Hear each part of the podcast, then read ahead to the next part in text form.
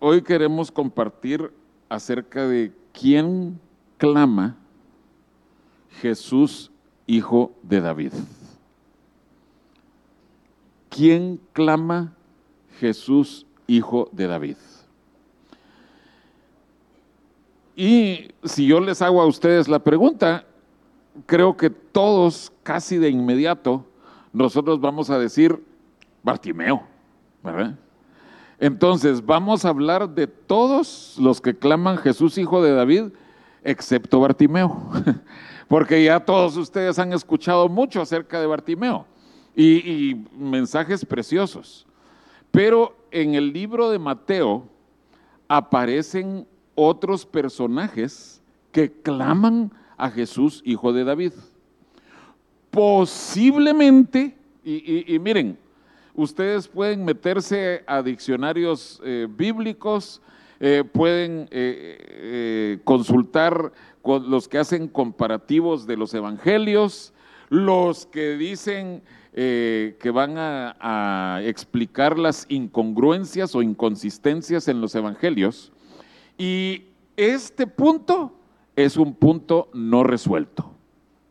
Para empezar, en Mateo capítulo 9, eh, eh, no vamos a ir ahí, en Mateo capítulo 9 hay dos ciegos, ¿sí? Que claman a Jesús, hijo de David. Y en Mateo capítulo 20 hay otros dos ciegos que claman a Jesús, hijo de David.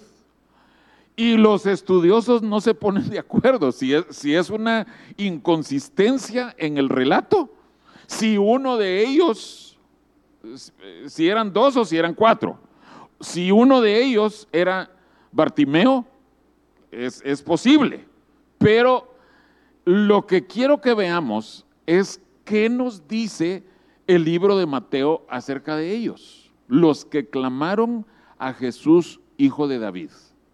Ahora, ¿por qué era tan importante ese título de Jesús, el hijo de David? Hemos escuchado en prédicas que eh, cuando Bartimeo, él dijo, "Eh, Jesús, hijo de David, ten misericordia de mí. Yo lo he escuchado desde, desde niño, desde joven, que esa frasecita, cuando resonó en los oídos del Señor Jesús, eso movió al Señor Jesús para que dijera, ay, me están llamando por ese nombre, yo tengo que hacer algo. Y yo, yo creo que sí tiene algo de, de- verdad, es verdadero, pero no es toda la verdad. Creo que hay más, más cosas y Mateo se encarga de describir algunas de esas cosas. Pero, ¿por qué es tan importante ese título, ese nombre de Jesús? Jesús, hijo de David. Quiero que sepan que al estudiar, ahí sí que todos los personajes en el Antiguo Testamento, David es uno de los personajes más identificados con el Señor Jesús. De los reyes es el que más se identifica con él. David es un ancestro natural y espiritual del Señor Jesús. Los dos linajes, natural y espiritual, David es un ancestro. Y alguien dirá, bueno, eh, por supuesto que también Salomón y Roboam y todo el linaje por donde pasó, si vemos las genealogías. Pero eh, en el Antiguo Testamento, cuando se inicia una de las genealogías, dice claramente Jesús, hijo de David. Así, así lo declara de inmediato. Hijo de David. Otra cosa, eh, eh, creo yo que esta es una, eh, una similitud muy, muy a propósito de parte del Espíritu de Dios. Tanto David como Jesús comenzaron sus ministerios siendo de alrededor de 30 años de edad. Y esa es una edad importante, es una edad para iniciar ministerio. y ustedes dirán, pero ¿por qué es eso tan importante? Porque nos muestra una sombra muy clara de el reinado, el gobierno de David era algo que estaba siendo un precursor o una sombra del reinado, del gobierno del Señor Jesús. Otra cosa, y aquí sí, eh, yo solo se los voy a mencionar, yo espero que ustedes tomen notas y que ustedes después lo, lo cotejen en las escrituras. En cuanto a los padecimientos, los sufrimientos que tuvo David cuando el Señor Jesús estuvo en la tierra, él tuvo algunos padecimientos. Miren, es, es impresionante trazar ese paralelo entre David y Jesús.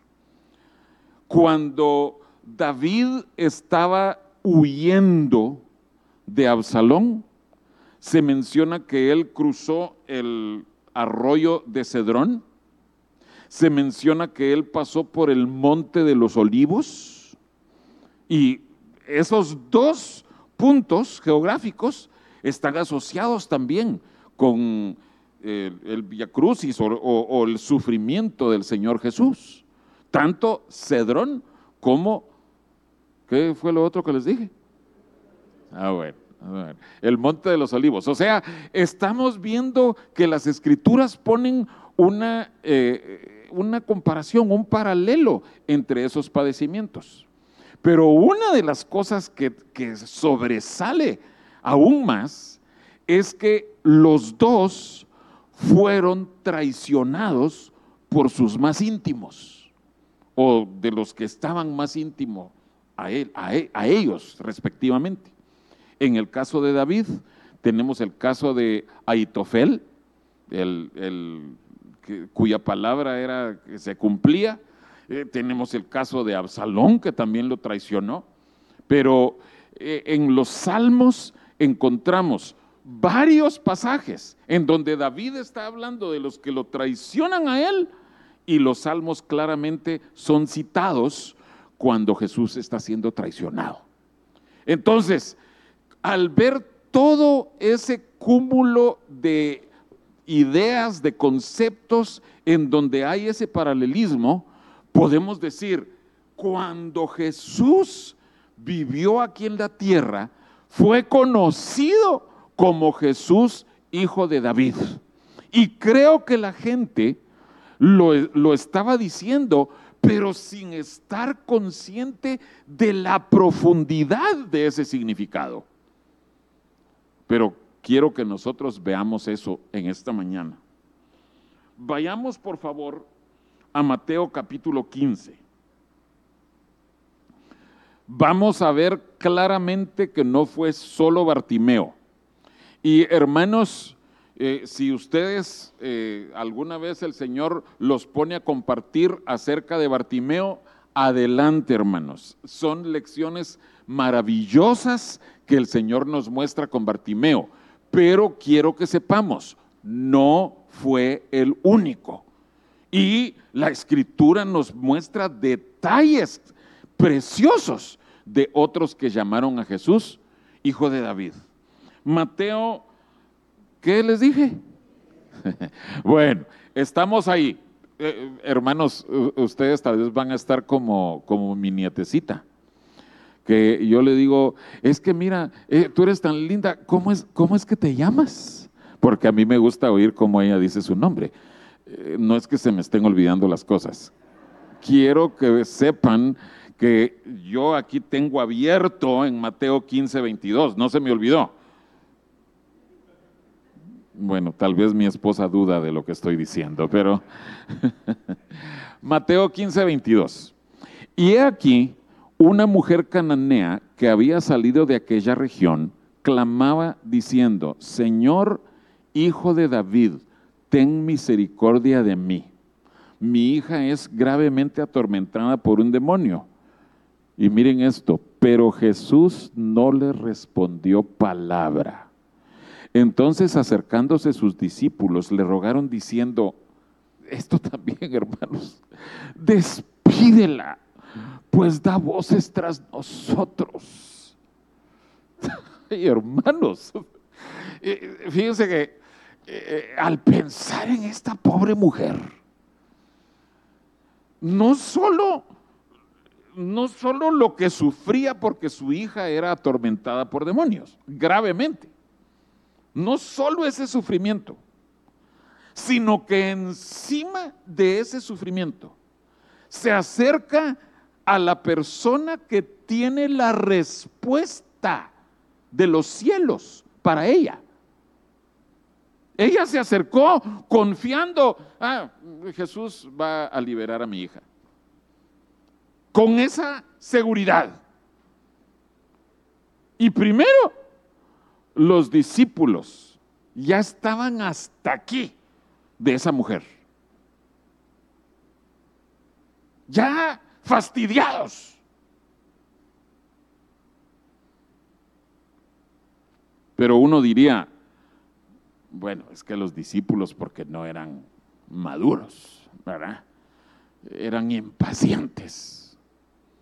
Pero esto que dice, que Jesús no le respondió palabra, la ignoró. Hermanos, ¿qué hacemos nosotros cuando alguien supuestamente importante nos ignora. Yo les puedo decir lo que yo pienso.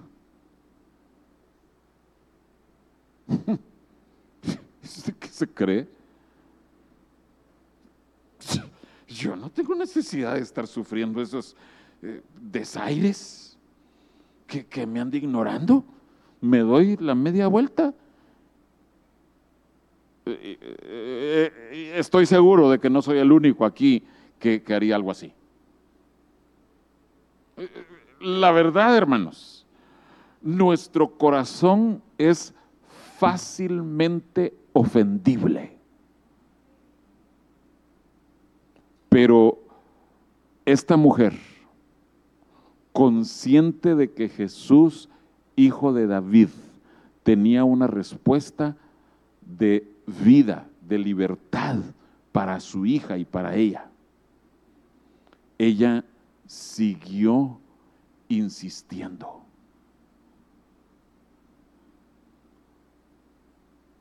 Y yo creo, hermanos, que los discípulos no llegaron en secreto con Jesús a decirle, eh, Señor Jesús, por favor, despídela. Yo creo que ella se dio cuenta de que los discípulos estaban ya hastiados de ella.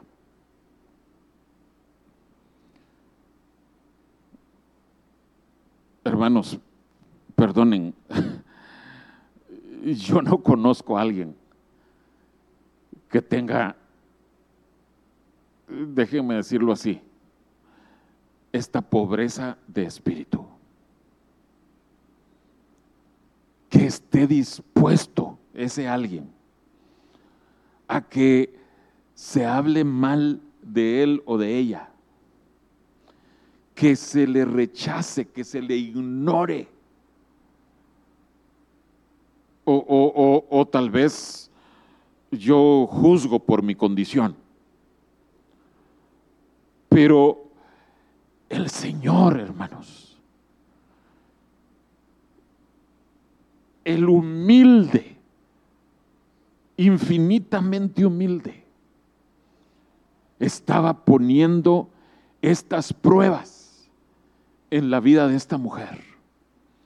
Era, por decirlo así, a ver hasta dónde va a llegar esta mujer. ¿A qué es capaz de llegar a ser con tal de alcanzar al Hijo de David? Después de ignorarla, ustedes conocen el pasaje, Jesús claramente le dio a entender que lo que él como judío pensaba de todos los no judíos no es correcto dar el pan del pueblo de Dios a los perrillos, a los perros, que así consideraban los judíos, a los gentiles.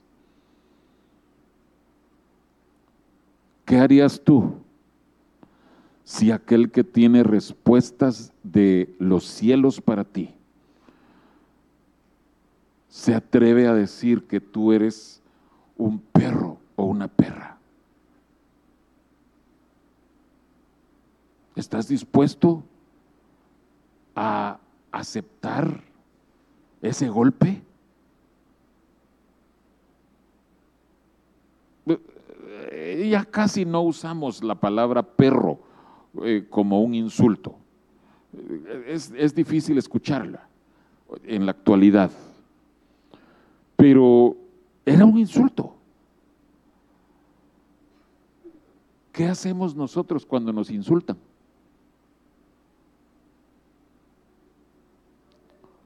¿Saben que hay personas llamadas cristianas que insultan de vuelta?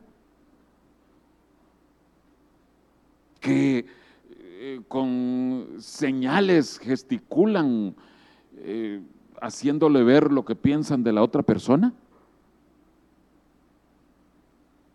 Hermanos, eh, nosotros pensamos, no, un cristiano es incapaz de, de de agredir verbalmente a alguien más. Pero en nuestro corazón se levanta aquel enojo, aquella ira cuando nos insultan. Esta mujer, y, vuelvo a mencionar este término, por su pobreza en espíritu, ella agarró ese insulto lo procesó y le dijo, sí Señor, pero aún los perrillos pueden recibir bendición. Sí, hermanos, lo digo así. Eso desarmó completamente a Jesús. Yo sé, él estaba siendo guiado por el Padre, pero ya no tuvo ningún argumento, ya no tuvo eh, ninguna forma de decirle, ya no te puedo ayudar, sino eh, eh, él dice, ay, mujer, qué fe más grande la que tienes.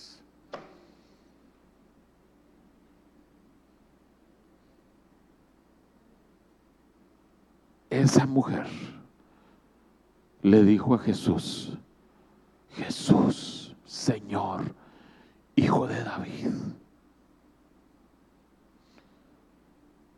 David estuvo en circunstancias en donde él tuvo en sus manos la muerte. ¿Se acuerdan del caso de Nabal?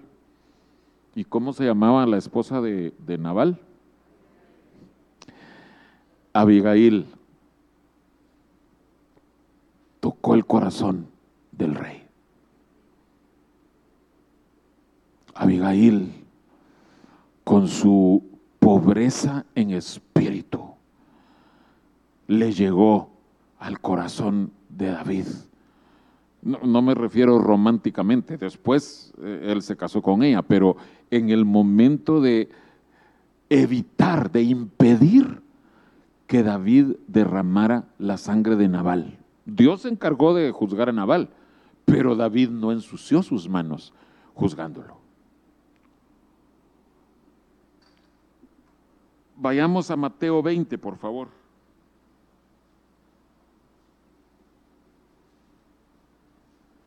Mateo 20, versículo 30.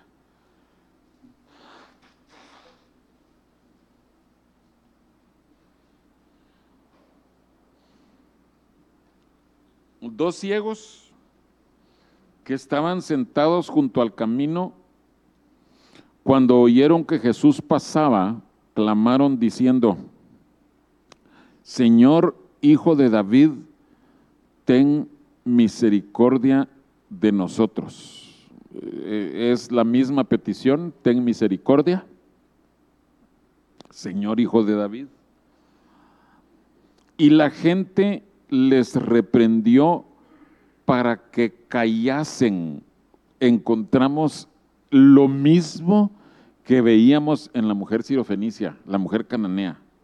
Pero ellos, los ciegos, clamaban más diciendo, Señor, Hijo de David, ten misericordia de nosotros.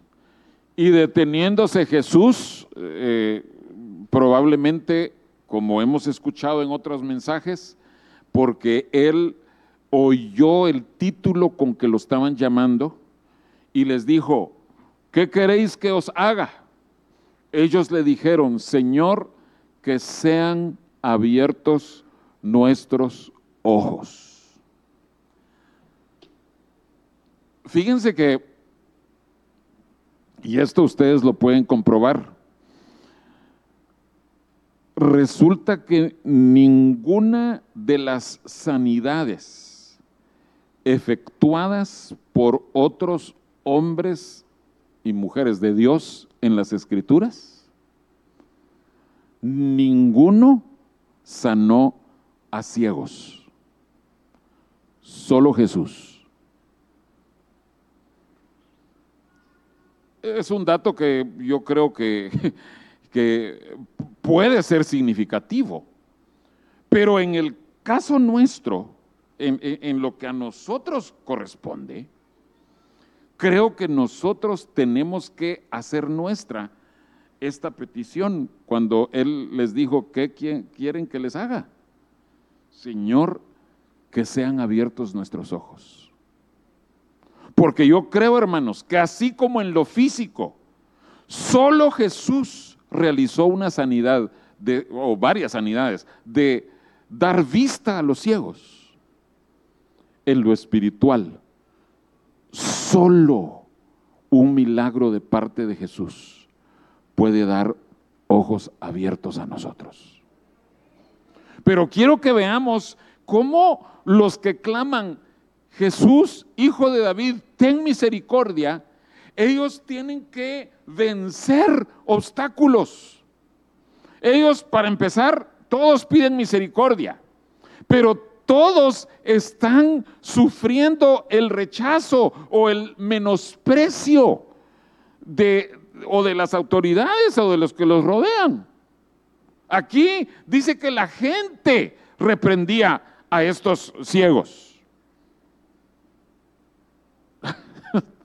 Qué feos podemos ser, ¿verdad?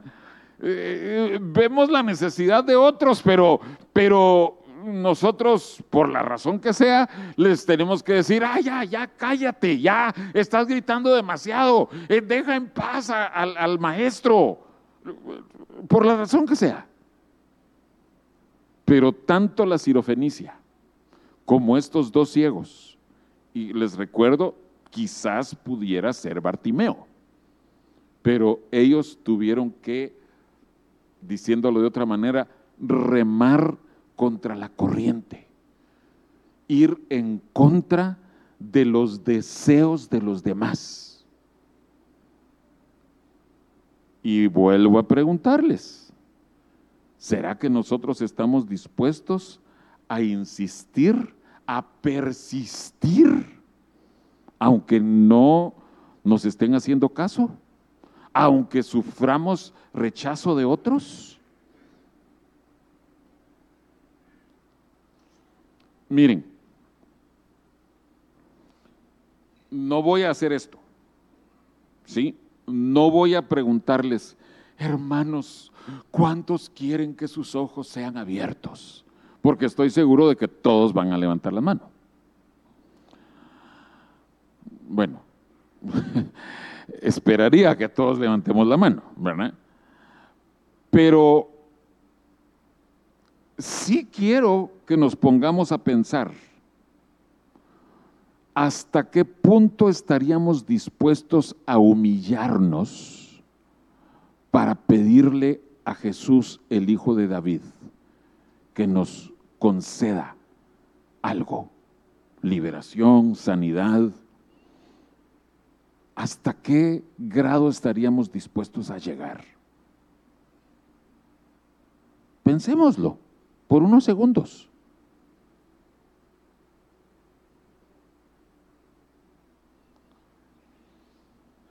Y les digo, hermanos, no es automático en el corazón humano que nosotros queramos que nuestros ojos sean abiertos.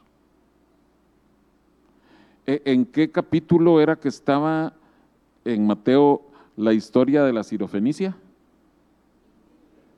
Mateo 15. Regresemos a Mateo 15, por favor. Justo antes de la historia de la mujer sirofenicia en Mateo, quiero que veamos ahí en Mateo 15, versículos 12 en adelante.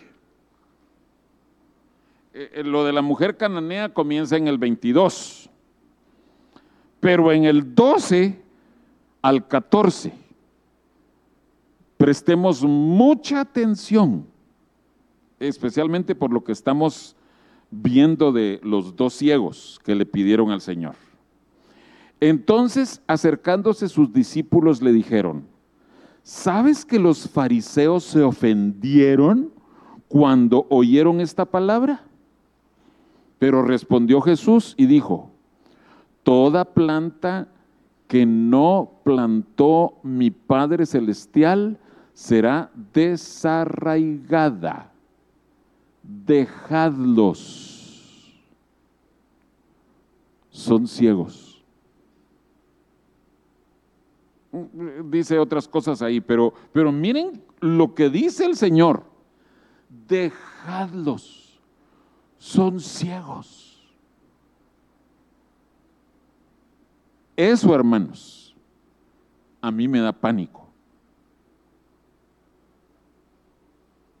Porque existe una gran probabilidad de que estando nosotros aquí en el pueblo de Dios, nosotros nos sintamos tan confiados, tan cómodos, que nosotros, aún siendo ciegos, nosotros no sintamos necesidad de que nuestros ojos sean abiertos.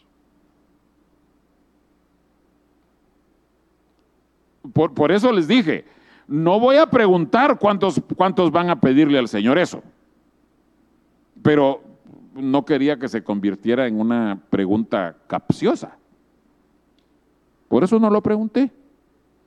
Pero sí les quiero hacer ver esto no todos los ciegos le están pidiendo al Señor Jesús que quieren ver. La razón que sea. No todos los ciegos, incluso, están conscientes de que están ciegos. Eso nos tiene que dar miedo, amados hermanos. Porque Jesús, conociendo nuestras vidas, conociendo nuestros corazones, conociendo exactamente cómo nosotros vivimos y actuamos, conoce nuestra condición. Y Él se acerca y nos dice a nosotros, hijo, hija, ¿qué quieres que te haga?